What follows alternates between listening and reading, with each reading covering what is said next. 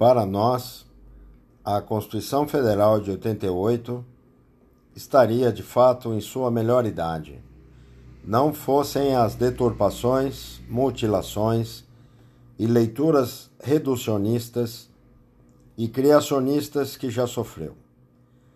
Podemos chamar esses momentos negacionistas de transmutação constitucional e que vem abatendo a Constituição Federal desde a década de 1990, com abusos de interpretações e de más aplicações.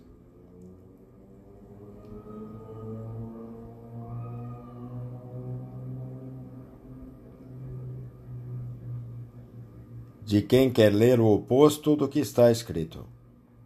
Portanto, nosso objetivo é defender a Constituição Federal em som e imagem. É um documento amador ainda que contemos com a participação de muitos profissionais. No geral, somos professores,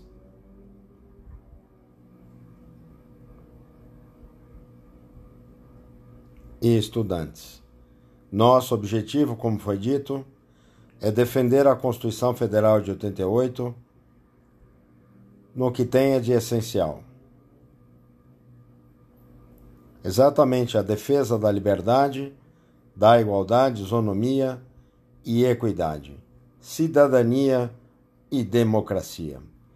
Como carta política, a Constituição Federal de 88 retomou o papel ativo da cidadania, resguardando a participação popular como mecanismo legítimo de acesso à justiça.